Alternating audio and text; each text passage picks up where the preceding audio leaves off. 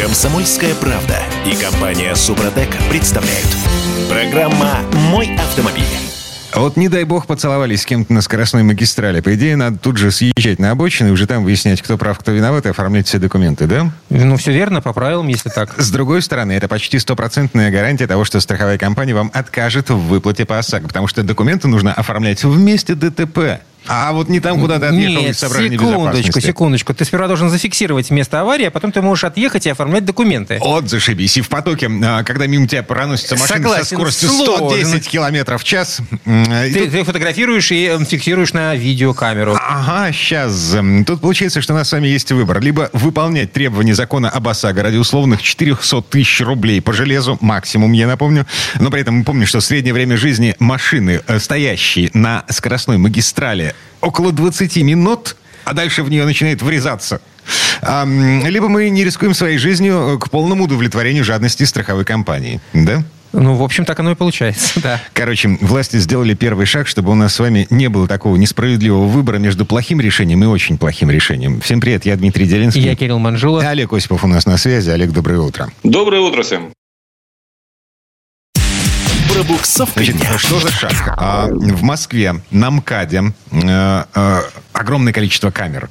Вот, причем это не автоматические комплексы фиксации, это следящие Это камеры. просто камеры, которые следят за обстановкой на дороге. Вот. И Центр организации дорожного движения договорился с Российским союзом автостраховщиков о том, что по запросу страховых компаний э, картинка с этих камер легко, непринужденно уходит в, э, как это называется, дело э, от ДТП. Подожди, а насколько этого достаточно может быть? Э, Ну, я не знаю, насколько хорошее качество этих камер, которые фиксируют э, движение автомобилей на дорогах скоростных? И вот вопрос. Мы в Петербурге здесь, а Олег в Москве. Олег. Да, так вот э, на МКАДе, раз идет об этом речь, потому что это первая дорога, на, которой проводится эксперимент, как бы, да, все это пока как бы.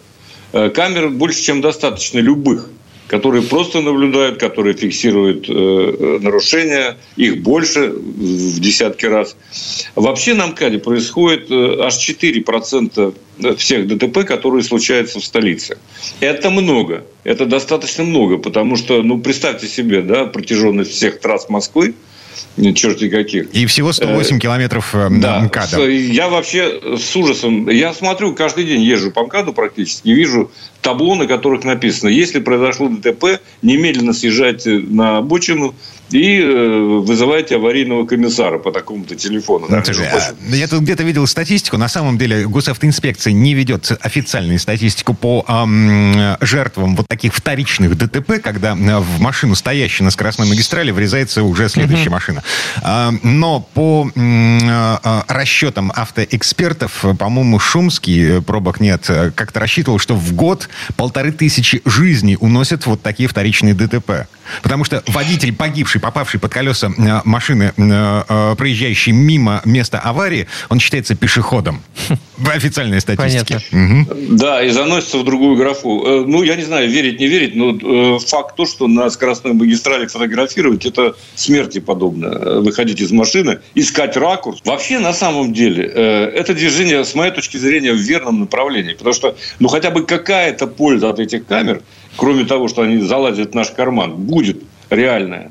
То есть, Ам. когда ты не рискуешь жизнью, а Олег. просто съезжаешь немедленно на обочину и оформляешь. И Принципиальная когда разница страховая- между а, камерами, которые ловят э, на ДТП, э, в смысле, господи, ловят на нарушение Нарушение. правил, правил дорожного движения, и следящими камерами. Это разные камеры. Они выполняют разную функцию. И камеры, которые ловят нас на нарушение правил дорожного движения, они не записывают картинку в движении. Да, здесь речь идет о камерах исключительно, которые следят за, просто за дорогой. Должен вам по секрету сказать, что это комплексы, да, они могут делать все, что угодно. Весь вопрос в программе, какую им задашь. Так сказать. Окей. Захотят, Ладно. захотят, будут, так сказать, все записывать.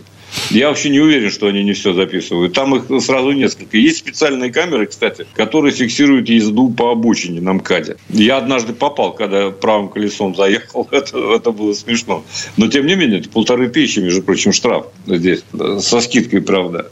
Короче говоря, на МКАДе, вообще, с моей точки зрения, это э, действительно правильно, что начинается такой эксперимент, потому что это очень опасно. Хотя, с моей точки зрения, э, представляют особую опасность как раз дорожные рабочие, которые вдруг неожиданно образуются в левом ряду и моют вот эту разделительную, э, разделительное ограждение. Это дичь, но это в Москве сплошь и рядом. То есть, вот это вот опасно. Хотя и выходить, конечно, безусловно, то же самое. А кроме всего прочего, беда еще в том, что ты съезжаешь на обочину, но по обочине тоже гонят люди, так сказать, которые, которым и камеры, так сказать, Подожди, секундочку. по барабану. А если ты говоришь, что на МКАДе установлены камеры, фиксирующие заезд на обочину, каким образом они не фиксируют в том случае, если ты попал в аварию и съехал на обочину? А, ты стоишь, Нет, и у тебя есть могут индульгенция. все что угодно фиксировать. Ага. Но это опасно все равно. По обочине, к сожалению, а, маргиналы гоняют. Тут никуда не денешься от этого.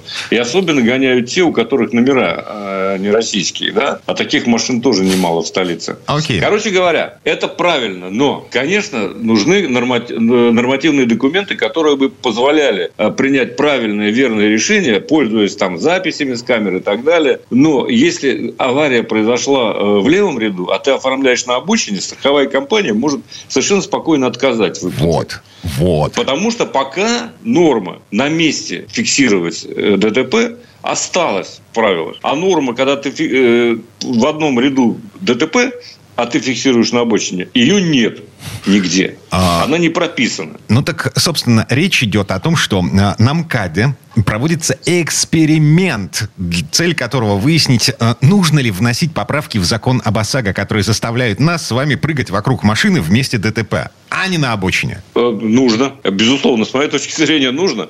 Кроме всего прочего, это вообще такая информация, я бы сказал, она предварительного характера. ЦОДД выдает желаемое за действительное. В смысле? Э, Ну, ну, потому что они-то получать могут. Но вот тут недавно компания сообщила, да буквально вот после этой публикации, что они ждали два месяца э, запись с камер.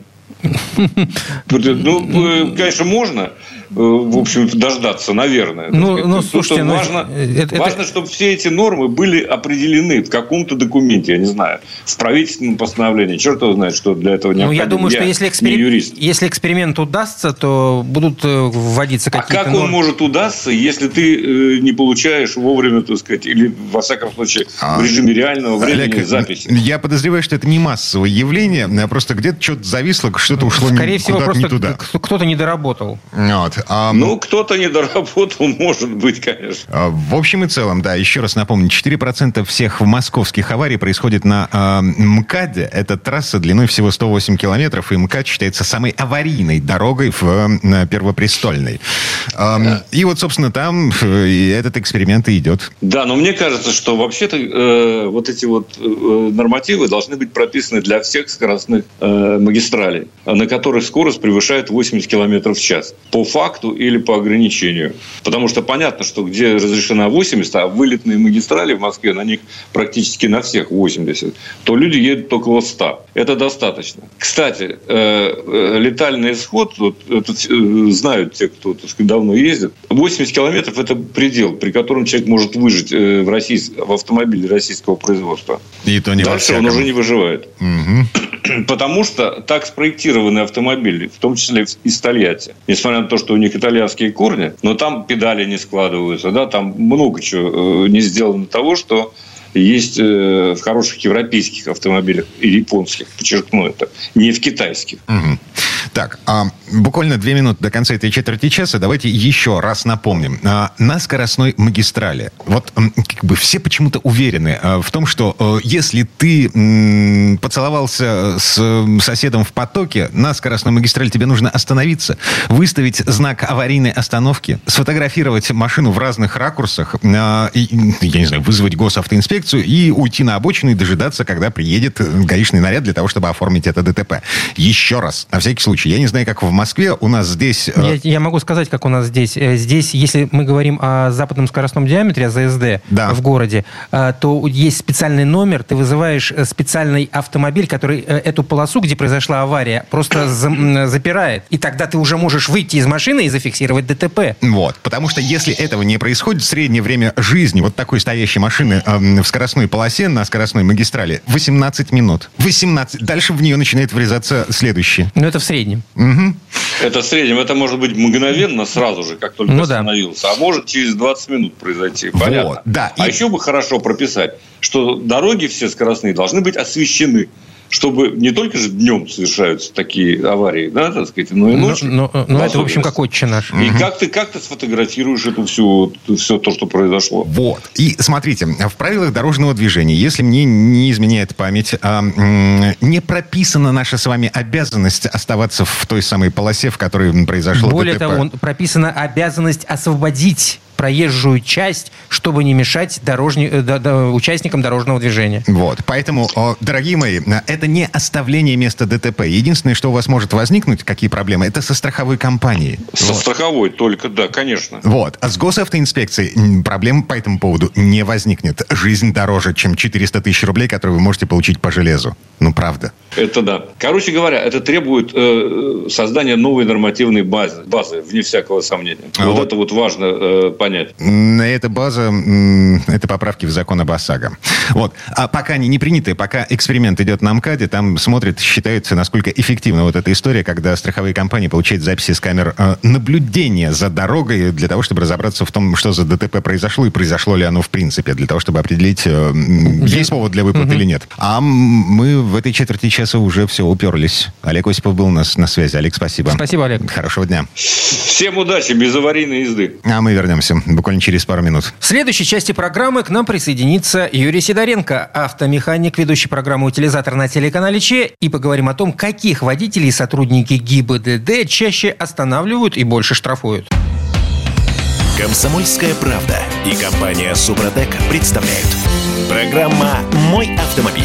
Слушайте, я тут на днях наткнулся в интернете на любопытную статейку. А там рассказывалось, по каким признакам можно определить, что у гаишника что-то на уме. То есть э, это не какие признаки ты в себе должен э, искать, чтобы, не дай бог, не заинтересовать гаишника, а у гаишника ты должен что-то искать. Да, смотри, а, там было написано черным по белому, что если гаишник отводит глаза и чешет в затылке, то, значит, он сомневается в том, что он несет, что он тебе предъявляет. А-а-а. И это значит, что нужно готовиться к тому, что тебя будут разводить. Это ты имеешь в виду, когда тебя уже остановили, когда ты с ним уже начинаешь разговор. Да, да, да, да, да, да. Вот. А, не знаю, не проверял, ни разу не пробовал. Э, и вообще живых гаишников на дороге, ну так. Это Дим Делинский, если Кир- что. Кирилл Манжула, между прочим. А еще Юрий Сидоренко с нами, автомеханик, ведущий программу «Утилизатор» на телеканале Че. Юр, доброе утро. Доброе утро, привет. Доброе утро всем. А это вообще законно? Так, а меня в жизни за вот 10 лет за рулем меня останавливали два раза. И еще один раз я сам останавливался и приставал гаишникам с глупыми вопросами. Бегал по дороге. Сличайте, сличайте пытаясь дать им документы да проверки. Нет, да, совершенно идиотская ситуация была. Мы заблудились, и нам нужно было выяснить Слушай, дорогу. Дим, ну, если честно, то, ну, как бы тебе повезло, наверное. Ну, правда, это, это очень мало. Слушайте, но я, например, чаще всего встречаю сотрудников ГИБДД, много причем, у себя в автосервисе. Вот, они пригоняют машину чинить ко мне. Вот, и я с ребятами часто Они общаюсь. всем отрядом там к тебе э, приходят? Ну, да, фактически там очень часто. Сейчас, правда, раньше и рабочие машины гоняли, потому что мы их делали быстрее. Вот, а у них машина, это, ну, как бы, это надо ездить все время. То есть пешеход, он, он не работает, как говорится. На машине уютно, можно сесть, в конце концов, погреться хотя бы, ну, не стоять, как этот сам, на улице. Вот, как тополь на плющихе. Вот. И э, вот как бы они, понимаете, очень интересно. Они, по идее-то, ребята все нормальные. Вот. И вопросов нет. Да, конечно, когда любой человек начинает врать, он начинает отводить глаза и смотреть по сторонам, и, ну, как бы, ну, ну врет. Это видно сразу. Вот, поэтому Дим правильно сказал, что если человек начинает вам что-то говорить и говорить это в сторону, не, не глядя на вас, значит, он хочет вас обмануть, и дальше будет это все дело усиливаться. А так вообще, они рассказывали, что, в принципе, когда человек не нарушает, они фактически э, не останавливают, то есть, э, ну, не штрафуют людей. У меня было даже несколько раз так, что меня отпускали, меня просто предупреждали. Но я, во-первых, все время очень, очень у, стараюсь не нарушать, во-первых. Это потому что действительно история такая, ну, как бы, э, зачем правила нарушать? Вот. Но бывает такое, что иногда нарушение, но оно, как это сказать, не страшно. Да, да, случайно произошло. И вот реально, если ты выходишь нормально поговорить с человеком, то вполне может быть, что просто поговорят, тебя отпустят. Потому что это тоже, ну, как бы, нормальная история. И раньше, кстати, часто был такой, не всем же дырки пробивали. Я помню, когда я маленький был, с папой ездил, нас остановил сотрудник тогда еще ГАИ, и он ему минут пять читал нотацию. Он прочитал ему все, рассказал, объяснил, показал правила дорожного движения. Папа там прочитал этот момент. Он потом сказал, все, счастливого пути, и мы уехали. Все были в шоке, но вот такие люди были. И сейчас тоже такие же ребята встречаются. Так, Вот. а, а кого же все-таки останавливают чаще, Чаще. чем нас? Слушай, чем ну останов- останавливают, Чем- чем конечно, Дима, часто... Останавливают часто однозначно совершенно таксистов. Это вот я вот прям разговаривал, говорит, у них там рейд есть таксисты прямо сейчас. Ну, потому что э, водитель такси э, э, часто ездит без документов правильно оформленных. Да потом э, ездит через больше смены, чтобы отработать больше заказов. И часто нарушают ПДД, ну, естественно, поэтому эта категория попадает чаще всего под э, остановку. Там Вот. есть еще одно немаловажное обстоятельство. А, Таксистская ОСАГО стоит каких-то конских денег, и многие таксисты просто пренебрегают и выезжают в рейсы без э, полиса. Вот. А Это тоже ну, такая наказуемая история. Да, и сейчас, кстати, между прочим, в Москве э, уже стали камеры нормально работать по этой теме, и там сразу же связываются по, по наличию ОСАГО на машине. Это мне сказали, что вот сейчас настраивают, обкатывают эту историю. Э, Именно такси. Так что, ребята, делайте полисы, пожалуйста. Вот. Ну, а штрафуют, вот не отпускают однозначно, э, однозначно вещей, которые есть такие. Любители поговорить. Ну, Даже за об- жизнь. Да нет, нет, не за жизнь. Там начинается, останавливается человек, он подходит, представляется, все нормально, и там понеслась. Причина остановки. Э, удостоверение покажите. Что такое? Да берет удостоверение, читает, все это смотрит. Очень много вопросов. Да, вы это, конечно, вы имеете на это право, э, но, однако, подобный подход не нравится сотрудникам ГИБДД. После такого диалога, естественно, ну, вы однозначно получите штраф. Ну, или вас просто промурыжат минут 20. Просто вы поймите, надо ли вам это или нет. Я считаю так, если ты нарушил, то там орать бесполезно. Лучше нормально поговорить. И, ну, вот у меня была такая ситуация. И решить вопрос, в смысле, не, не дать взятку даже. Нет. Ну, либо вы составить протокол, я принципиально взятки не даю. Вот. Ну, это незачем совершенно. Либо составить протокол, ты потом поедешь, оплатишь. И все нормально будет. Ну, э, либо вообще отпустят так просто. Когда ты выходишь, говоришь, «Да, виноват реально виноват, ну вот так получилось. Вот. И все нормально происходит. А здесь, если начинает человек, конечно, возмущаться, то там идет сразу же и осмотр аптечки доходит, э, наличие огнетушителя. Вот. Потом начинает про- про- про- пробивать все штрафы, оплаченные, неоплаченные. Там целая история начинается. Конечно, а что? ну, короче, права не качать, да. Да нет, э, если, если ты нарушил, то качать не надо. Да, если не нарушил, тогда что качать-то? Ну, остановил человек документы проверить. Мало ли, может, может тут, знаете как, надо, надо понять, э, понять, зачем остановили. Потому что, вот, например, э, иногда останавливают проверить документы, а кто-то начинает возмущаться. А я вот ехал с, с другом, говорю, а что ты возмущаешься? А вдруг ориентировка была, что машину такую же, как у тебя, угнали? А вдруг у тебя так машину угонят? Что ты возмущаешься? Вот они проверили, а там причем видно, там один стоит с автоматом поодаль, а второй так говорит. Ну, как бы сейчас подумать, что мы прям... А, Слушай, на- Слушай, ну да, мы Есть- же, мы же на- начали разговор, что к тебе приезжают там они целыми стаями. Да, я поэтому рассказываю. Нет, я, в принципе, рассказываю о, о службе людей. Это нормальная история. И даю советы, которые мне рассказали они. А, ну, Как это выглядит с другой стороны баррикад? Неоднократно натыкался на мнение, что вот те люди, которые останавливают машину, ну, просто проверить документы, ну, так, на всякий случай, да, вот, на самом деле они э, смотрят на твою реакцию и оценивают, э, пьян ты, не пьян. Ну, в основном, последнее время меня останавливают э, сотрудники дорожной полиции в выходные дни, в, ранние часы, там, до 12. Стандартная проверка документов. Стандартная проверка документов, принюхи- принюхиваются, прислушиваются, в глаза при- приглядываются. Если никаких подозрений, в общем, отпускают. Мгм. Ну, Вот. правильно. Но, но это а, прочесывание потока в поисках пьяных водителей. Ну, вот. Ну, их надо вычислять. Это преступник, который пьяными ездит за рулем, либо после пьянки. Ну, я так считаю. Окей. Что у нас дальше? Что у нас дальше? Ну, юных автомобилистов у нас всегда, конечно, э, останавливают. И прям часто очень останавливают. Бедолаги. Молодые... Да, ну потому что 18-25 лет это фактически те, кто летают, пуляют. Они игнорируют правила дорожного движения часто. Намеренно создают аварийные ситуации на дорогах. Ну, потому Юношеский нигилизм. Да, да, да, да, да, все. И мало, часто бывает такой же, опять же, вот останавливают. Потому что э, дети ездят на машинах родителей. Без документов, без прав, без ничего чтобы, ну, как бы неповадно было, потому что так нельзя делать. Вот. И еще, знаешь, таких э, очень не любят, вот честно тебе могу сказать, сам себе режиссер.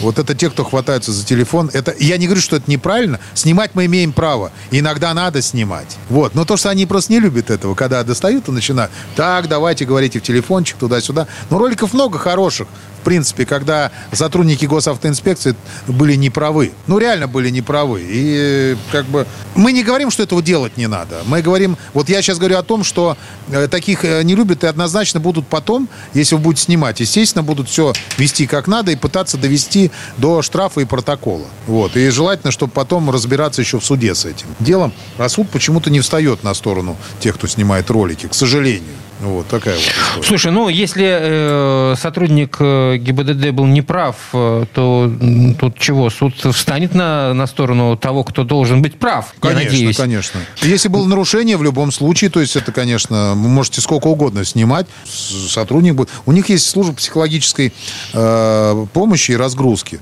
которая обучает их, как себя вести в таких ситуациях.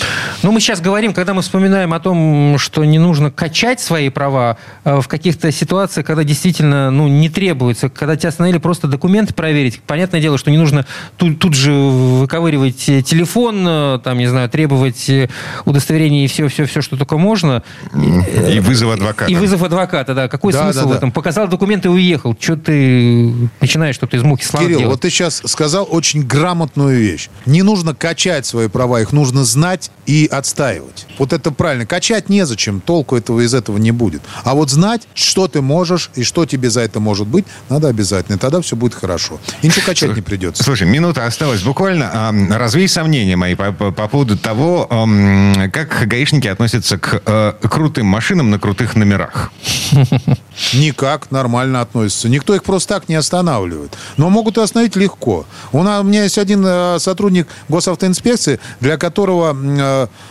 э, вообще без разницы. Вообще э, кто авторитета е- нет. Вообще нет. Он просто говорит, я, я на службе. И для меня все, все равны вообще. Мне пофиг, кто там едет. У него его Питбуль зовут. Погоняло у него такой. Ну, понимаете, да? То есть такой. Он парень такой серьезный, нормальный. Так что э, нету такого, что там, знаешь, э, как-то... Либо кто-то останавливает, говорят постоянно, либо наоборот по-другому. Я ответил на твой вопрос? Ну, в общем, да. Ну, крутые номера на крутых машинах э, все еще пользуются каким-то спросом. э, А что тебя так удивляет? Ну, Это не переведется никогда, пока есть возможность. понты. Конечно. Ладно, остановимся на этом. Э, Юрий Сидоренко, автомеханик, ведущий программы «Утилизатор» на телеканале Че был у нас на связи. Юр, спасибо. Спасибо, Юр. Хорошего дня. Большое спасибо, всем удачи. Ну, А мы вернемся буквально через пару минут. В следующей четверти часа у нас Федор Буцко. Говорим о том, как австралийцы выступают против прогресса и о том, чем плох японский электромобиль Subaru. Комсомольская правда и компания Супротек представляют. Программа «Мой автомобиль». Я тут слово новое узнал. М-м, Абсо- Интересно, ты каждую неделю узнаешь по одному слову. Скоро твой словарный запас будет просто такой гигантский. Да, британская энциклопедия, британика да, называется. Да. Ну, ладно, не- неважно. Короче говоря, а, слово это «ют». Ют замят. Нет, с одной «т». Ют? Ю, т. Ага. У Я- австралийцев, а, значит, это австралийское слово. а, У них... Это слово местных аборигенов, как я понимаю. Нет, это австралийский английский. Ага. Вот, у них все не так, как у нормальных людей. Вот, в то время, когда мир эм, разъезжал на седанах, на хэтчбеках, э, значит, ну, максимум на пикапах, у австралийцев был культ грузовых седанов. Грузовой седан. Купе тоже с грузовой платформой вместо багажника. Прикинь. Ну, тоже неплохо. А, Вот. я знаю, такие Subaru были, кстати. Да, и все это называлось словом «ют» от английского «utility». Да, Ну, типа практичность утилитарность. Все, забыли. Нет такого слова в австралийском языке, потому что а, эпоха закончилась. Зря учил. Что теперь там с австралийскими машинами? У нас Федор Буцко на связи. Федь, доброе утро. Федь, доброе утро. Я думал, вы про меня уже забыли. Доброе утро. Дорожные истории. Насчет ютов. Если верить местной австралийской легенде, где-то в 30-е годы какая-то местная жительница, австралийка, пожаловалась местному отделению, по-моему, Форда на то, что им сложно иметь две машины. Нужна утилитарная машина, на которой по воскресеньям можно возить семью в церковь, а по понедельникам свиней на рынок. Ага, или крокодилов в соседний пруд, а то расплодились больно сильно. Действительно, Австралия с точки зрения автомобилей такая интересная страна. Это страна пикапов. И сейчас э, на, ну, как бы австралийцы все-таки в таком западном мире, даром, что они совершенно в другой части планеты находятся, но тем не менее, то есть они ближе, так сказать, к Англии, к э, Америке и так далее. Поэтому спрашивается, когда же вы, ребятки, австралийцы, пересядете на электромобили? А они пока уверенно отвечают никогда. Ну, по крайней мере, не сейчас, потому что у них э, традиционно страна пикапов, у них на протяжении 7 лет подряд э, самый продаваемый автомобиль это Toyota Hilux. Э, также там, в рейтинге в основном машины как раз э, вот с таким типом кузова. И вообще, ну, то есть, это... у них довольно большой рынок, кстати. Давайте уже небольшой экскурс по, так сказать, дорогам и автопаркам Австралии. В Австралии каждый год продается миллион автомобилей. Это довольно много, потому что ну, это, ну, это по сути как у нас, да, там, при этом в Австралии население 28 миллионов человек, то есть несопоставимо. Там, вот, там жить негде, но... по большому счету. Там, да. Весь, ну, да, там центр пустынь, континента там много... не, не, не обжитой. Да, зашибись. У них там дороги такие, что мам, не горюй. А, в смысле, Ч... хорошие? Э, во-первых, хорошие, а во-вторых,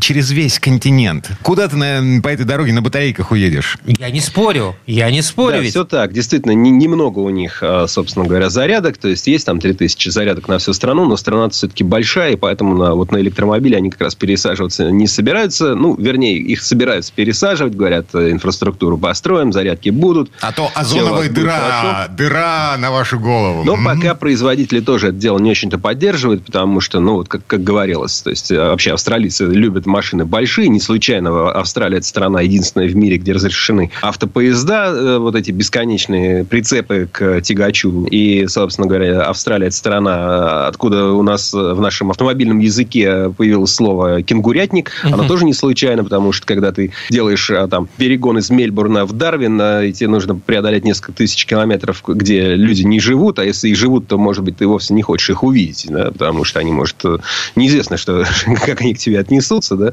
то не очень хорошо пробить радиатор э, выскочившим на дорогу кенгуру. Поэтому, в общем, малышей тут не ценят, любят машины большие, электрички там вряд ли пока приживутся, но вот хотят за них взяться, говорят, все, Австралия тоже должна пересесть. Ну, кому она должна, посмотрим. Пока их выбор это Toyota Hilux, Ford Everest, F-150 Ford, ну, то есть такие очень крупные, большие, тяжелые машины. Загадочная страна Австралия. Не менее загад... Они еще и надежные, кстати, да, они еще и надежные. Тут мы к следующей новости переходим. Дело в том, что вот э, почитал статью, интересно, что количество отзывных компаний, оно в мире растет. Это не вчерашняя тенденция, в общем-то, с середины 80-х годов, когда они стали там более-менее массовые. Их число неуклонно росло, но где-то с начала нулевых э, расти стало волнообразно. Это связано и с усложнением конструкции автомобилей, и с такой вот гонкой за покупателей, когда надо как можно скорее выводить на рынок новые технологии. Не обязательно, что они уже опробованы и точно надежны. Поэтому количество отзывных компаний растет. Там, скажем, в Штатах в прошлом году 1100 различных отзывных компаний, в том числе очень больших, когда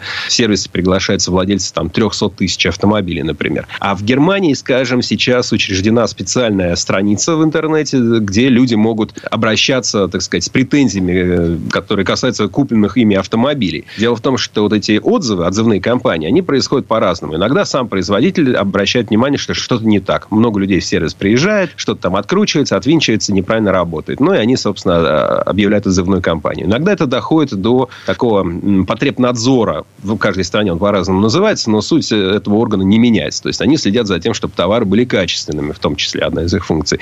И вот они иногда узнают, что много таких некачественных товаров вышло на рынок, и тоже требуют от производителя иногда еще и штрафы платить, или как минимум просто объявить эту отзывную компанию и, собственно, дефект устранить. И вот сейчас, чтобы проще было добираться до автопроизводителей, и чтобы они уж точно не ушли от заслуженного ремонта, теперь вот э, немецкий такой потребнадзор предлагает всем желающим зайти на их портал, заполнить страничку, там все, я посмотрел, все по-немецки так сделано, то есть, ну, такая прусская система, где 100 строчек, э, каждую надо заполнить, рассказать о себе, какой у тебя цвет глаз, цвет волос, рост, вес и так далее. Но я шучу, но тем не менее там действительно очень большая подробная анкета, в которой ты, в частности, указываешь все данные об автомобиле, о том, куда ты ездишь, как часто, как ты его обслуживаешь. И вот э, заполнив эту анкету, продравшись через э, всю вот эту вот бюрократическую изгородь, ты можешь оставить заявление о том, что вот в твоей машине что-то не так, и если таких заявлений будет несколько, то, в общем, автопроизводителю, скорее всего, придется объявить об отзыве. То есть это не хомячки офисные, которые могут набежать э, с жалобами на, на, там, я не знаю, стеклоподъемник? Ну, а почему нет? Они могут с жалобами и на стеклоподъемник написать, но если их будет этих обращений больше там какого-то количества, я думаю, одинаковых,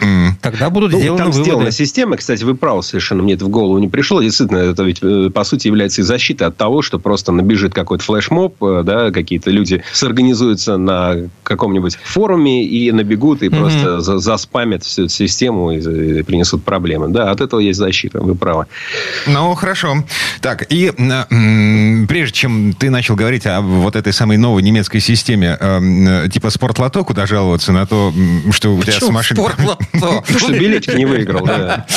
Вот. А, мы говорили о, еще об одном экзотическом автомобильном рынке, японский э, автомобильный А рынок. чем он экзотичен? Эм, Там, э, короче, где-то года полтора назад я видел заголовки о том, что Subaru, наконец, начинает э, работать над электрическими машинами. В смысле, уже выпустила Ну? электрическую машину. Как она называлась? С- Солитер? С- Да, почти, почти солитер, да, Сальтерра. Да, солитер. Обижаешь. Конечно, убогого каждый обидит, да, конечно. Первый электромобиль Subaru, чего же не потоптаться.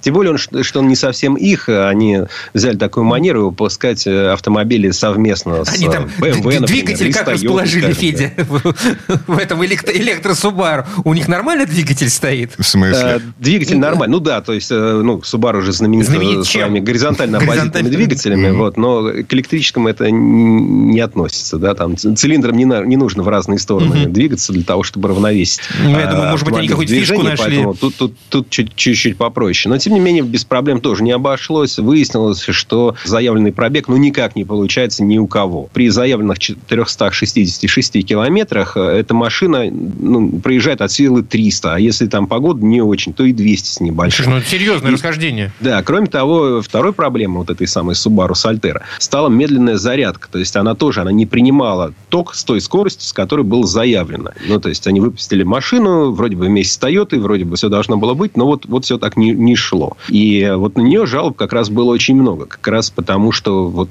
э, заряжается медленно, разряжается быстро. И что с этим делать? Кстати, похожая проблема есть у некоторых машин электрических, которые у нас продаются в стране, э, уже под новыми российскими брендами. Это не москвич, скажу честно. Но пе- первым делом мне в голову пришел москвич. Но он на слуху, поскольку это, это не новостей много. москвич. Да, на, москвич не грешу, ничего плохого про него не знаю, только пока в основном все хорошее. Вот. А есть другие российские бренды, но не будем их. Короче, Вот, Но тем не менее, то а- есть проблема, проблема такая есть. Покупая электромобиль, вы должны удостовериться в том, что он действительно заряжается с той скорости, что он сколько-то проезжает, а не то, что вам на бумажке написали. Ну, Еще одна проблема. Покупая электромобиль, вы, э, в общем, должны хотя бы с женой посоветоваться с другом по поводу того, на- насколько вы адекватны, чтобы покупать электричку в Слушай, Дим, ну ты, ты, российских ты- ты- ты условиях. так Нет, категоричен ну, в этом. российские Ну, а условия чего? разные. Да, допустим, у вас есть э, гараж, или вы живете в Ну, в частном, частном доме. доме. И вы ставите себе зарядку. То есть вы знаете, где вы ее будете заряжать. Всё очень машину. У вас индивидуально. есть хотя бы одно место, которое всегда ваше, точно оно доступно и так далее. Если вы, конечно, живя даже в крупном городе, думаете, не купить ли мне электромобиль, при этом а, единственным местом, которое вы подразумеваете как зарядка, есть ну, какая-нибудь общественная. Вот в этом случае будет немножко сложно. Если бы я жил в своем доме, я бы, в общем, задумался на эту тему. Мгм. Но только э, для того, чтобы иметь свой собственный дом в черте города, такого города, как Петербург, например, да? А, да, мне нужно много денег, я знаю. Я Слушай, ну понимаю. ты можешь быть и в Комарово, и ездить в Петербург. Ты знаешь, сколько в. Комарово стоит дом? Ну, Федя! хорошо. Ну, где у вас подешевле? Где подешевле, оттуда не добраться до Петербурга На за- электрической машине. За полтора часа, как минимум. Так что спасибо. Хорошо, тогда можете на работе у себя поговорить с начальником. Может быть, вам поставят перед входом в офис такую зарядку. Хорошая идея. Да, кстати, у нас тут зона платной парковки скоро Вот рядом с редакцией, да. Ну, в зоне, собственно, редакции. И Вот. мы думаем, как теперь мы будем на работу ездить. Единственный вариант, значит, у нас электрические машины освобождены от платы? Освобождены. Ну вот, видишь, уже хорошо. Пусть не едет, зато стоит бесплатно. Это же здорово. Но только это совершенно точно не Subaru Solitaire будет. Извините. Федор Бусков был у нас на связи. Федь, спасибо. Хорошего дня. Хорошего Всего дня. доброго. А мы вернемся буквально через пару минут. В следующей части программы у нас журналист и летописец мирового автопрома Александр Пикуленко. Послушаем историю о дверях типа крыло чайки. Комсомольская правда и компания Супротек представляют. Программа «Мой автомобиль». А это мы вернулись в студию радио «Комсомольская правда». Я Дмитрий Делинский. Я Кирилл Манжула, и в этой четверти часа у нас традиционная история от Александра Пикуленко. На этот раз про крылья.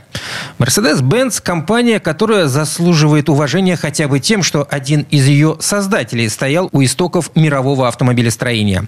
Но все мы прекрасно знаем, что заслуга этого гигантского немецкого автоконцерна не только в этом. За этой инновационной и технологичной компанией значится множество разработок, например, двери типа крыло чайки. А вот теперь знаете и живите как-то дальше с этим знанием. Крыло чайки – это не для красоты. Такие двери изобрели и поставили на легендарные Mercedes SL просто потому, что иначе в эту машину было просто не попасть. Обычная дверь туда никак не вставала. Но решение казалось настолько элегантным, что другие автопроизводители его подхватили. Вот тут слово Сан Санычу. Предыстория. Как-то еще в конце 90-х подразделение Mercedes-Benz Classic подготовило к очередному юбилею марки программу тестов исторических автомобилей. Я полистал красочную брошюру и выбрал для знакомства два автомобиля. Mercedes-Benz 540K кабриолет и Mercedes-Benz 300 SL. Так начиналось мое знакомство с Галвинг, спортивным купе, название которого у нас частенько переводят как «крылья чайки», хотя в этом английском слове крыло всего одно. Меня ждал городок Фельбах, где концерн и хранит свои сокровища. Не знаю, как других, а меня же коробило это несоответствие старинной тевтонской марки и английского, или скорее американского по духу и сути названия. Коробит и теперь, хотя я уже прекрасно знаком с предысторией этого автомобиля. Тогда в Америке бразды правления захватил пронырливый нью-йоркский дилер Максимилиан Эдвин Хоффман, или просто Макси. Он владел крупной дилерской конторой, предлагавшей тамошним снобам машины европейских марок. Почему снобам? Да потому что нормальный американец, скормленный Кока-Колой, ни за что на свете не купил бы тесную, без сервоприводов и кондиционера модель малознакомой марки. Меж тем, европейских машин в США в то время везли немало. От штучных экземпляров итальянских кузовных ателье до Citroën Deshvo. Однако для успеха европейских автомобилей требовался особый подход. И это Макси Хоффман понял одним из первых. Если бы заранее в Фельбахе мне знать все то, что известно об истории Галвинга сегодня, то я, наверное, не рискнул бы, что есть мочи носиться на нем в дождь по извилистым дорожкам. Увы, как часто бывает, я владел вопросом лишь в общих чертах. Выпущено 1400 машин, первый двигатель с революционной системой впрыска топлива от Bosch, икона стиля, на которую равняются нынешние дизайнеры, создавая очередное поколение сел. Но у меня школа москвичей, и поэтому провалы легендарного спорткупе в плохо управляемый занос пресекались мною в зародыше, даже ладошки не потели. О коварных повадках 300 SL мне потом много доводилось читать и слышать. Всему виной необычная конструкция заднего моста. При изменении поперечной нагрузки колесо как бы подламывалось, развал менялся с минуса на плюс, словно нынешняя погода в Москве, и автомобиль вместо того, чтобы распрямлять траекторию, норовил завязать ее мертвым узлом. Страховая стоимость Mercedes-Benz 300 SL на тот момент составляла что-то около 300 тысяч евро. Поэтому мой пассажир из классик-центра несколько нервничал. Впрочем, завершилось все благополучно ко всеобщей радости. Я получил редкие впечатления от управления раритетом в пределе, у строителя целый автомобиль. И за всем этим маячила фигура тогда еще неведомого мне Максимилиана Хоффмана. Макси был типичным дистрибутором того времени. По американской манере, ногой открывавший двери в кабинеты начальников в Штутгарте с абсолютной убежденностью, что только ему одному ведомо, что нужно покупателю. Макси успевал все понемногу. Участвовал в соревнованиях, был на дружеской ноге с конструкторами, уламывал на помажных куриц в норковых манто. И дело очень быстро наладилось. Начав с территории восточнее Миссисипи, Mercedes-Benz Distributors постепенно выторговала себе исключительные права до Аляски включительно. Надо ли подчеркивать, насколько этот рынок был важен для Штутгарта? Все деньги мира тогда хранились в Америке. Для Хоффмана же важно было продать. Ключом к успеху он выбрал спортивные машины. Их американские компании делать не умели.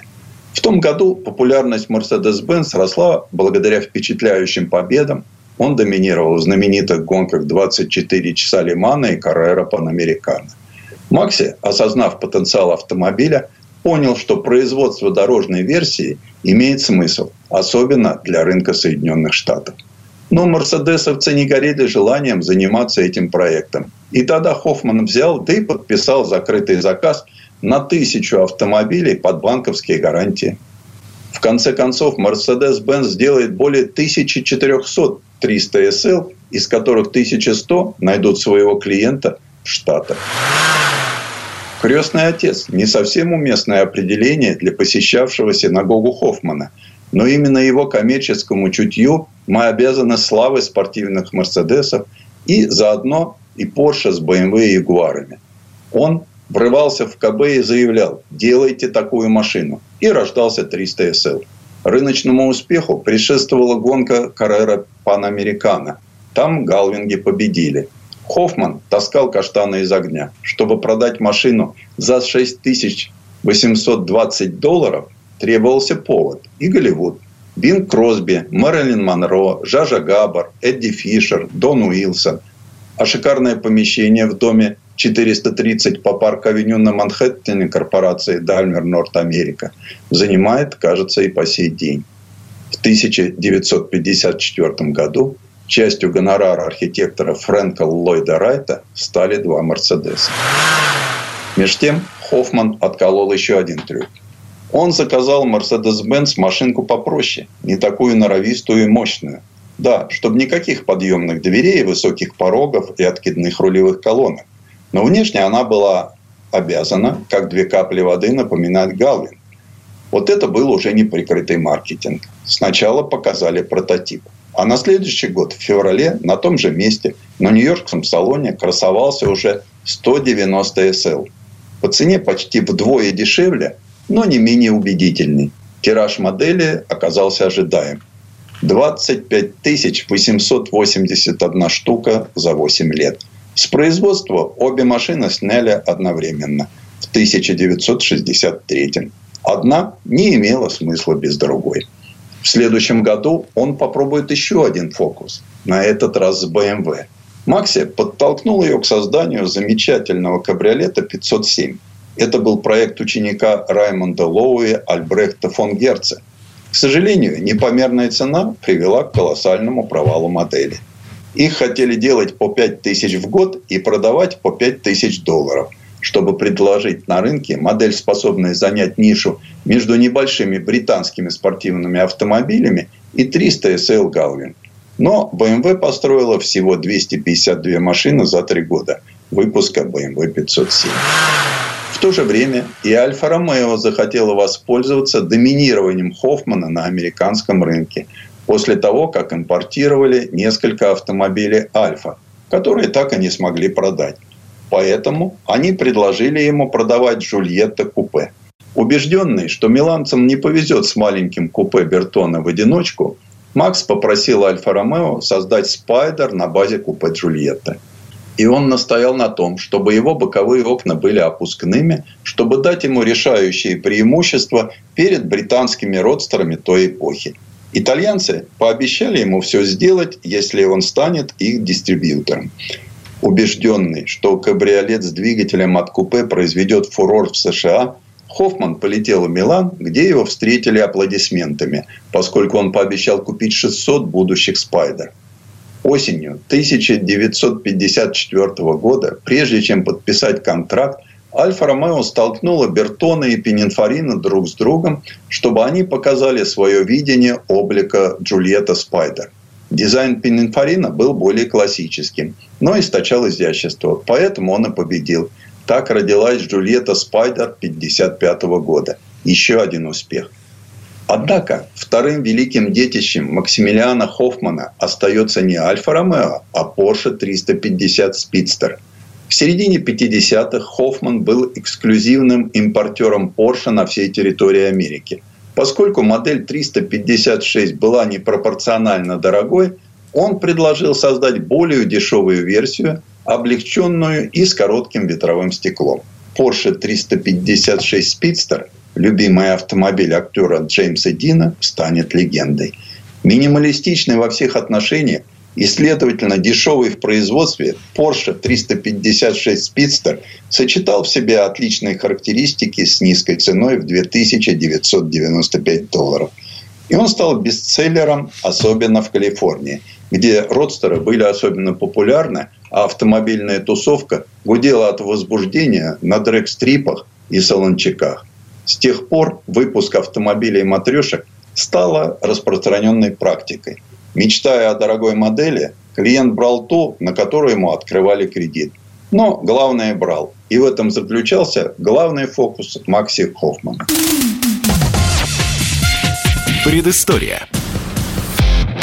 Сан Саныч, спасибо. Это был Александр Пикуленко, летописец мировой автомобильной индустрии. И у нас на этом все на сегодня. Дмитрий Делинский. Кирилл Манжула. Берегите себя.